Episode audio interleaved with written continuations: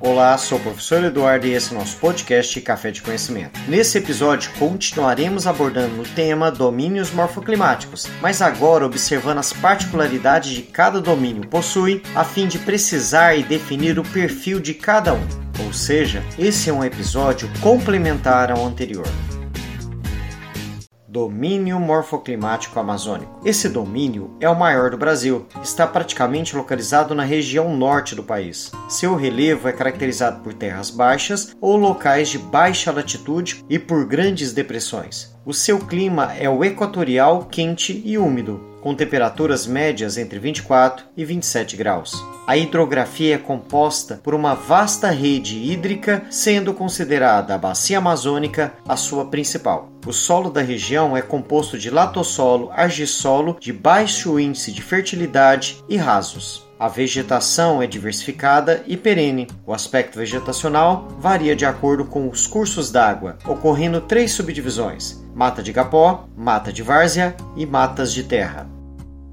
Domínio morfoclimático do cerrado. O relevo em sua maioria é plano com pequenas ondulações, e ele está concentrado nas áreas de planalto e chapadões brasileiros. O clima predominante é o sazonal, ou seja, bastante chuva no verão e o inverno é considerado seco. Sobre hidrografia, temos que lembrar que o Cerrado está localizado na área central do país, onde temos o berço e as nascentes das maiores bacias hidrográficas brasileiras. O solo do Cerrado é tipicamente avermelhado, arenoso e argiloso, mas principalmente é considerado um solo ácido. A vegetação do cerrado consiste principalmente por arbustos e árvores baixas e retorcidas, por suas características típicas. É importante mencionar sobre os impactos ambientais do domínio cerrado sobre a utilização e desenvolvimento de atividades históricas de ocupação do cerrado para atividades econômicas e para o agronegócio.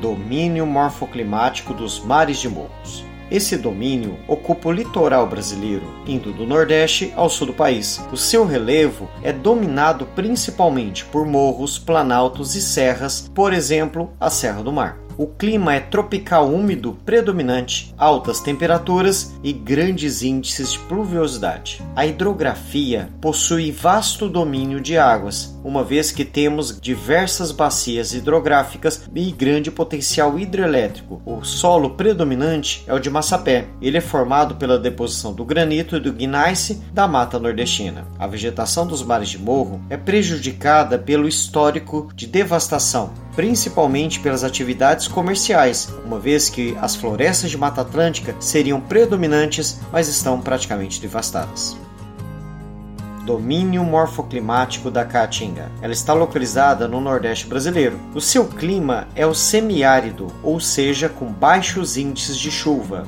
bem como atravessa grandes períodos de estiagem. A hidrografia, a maior parte são rios temporários, ou seja, que secam durante um período do ano. Seu solo possui uma má permeabilidade, definindo, portanto, um impacto muito grande na questão da absorção dos nutrientes e fixação desses.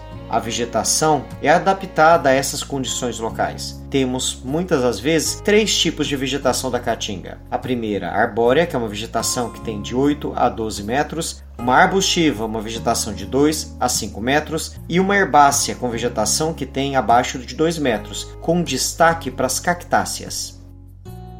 Domínio morfoclimático das araucárias. O relevo é considerado ondulado, com grandes serras principalmente. O seu clima é o subtropical, apresentando baixas médias tanto de temperatura e de chuvas. Mesmo assim, as chuvas são bem distribuídas durante todo o ano. Sobre a hidrografia, temos que lembrar que é nessa região que temos importantes hidrelétricas como a usina de Itaipu e a usina de Furnas, recursos hídricos bem importantes também. O solo predominante é a terra roxa, altamente fertilizada e também de desenvolvimento de atividades agrícolas. A vegetação, nós temos predomínio de mata de araucária, também chamada das matas de pinhais, que consistem em florestas de pouca densidade e concentram um único exemplo de coníferas.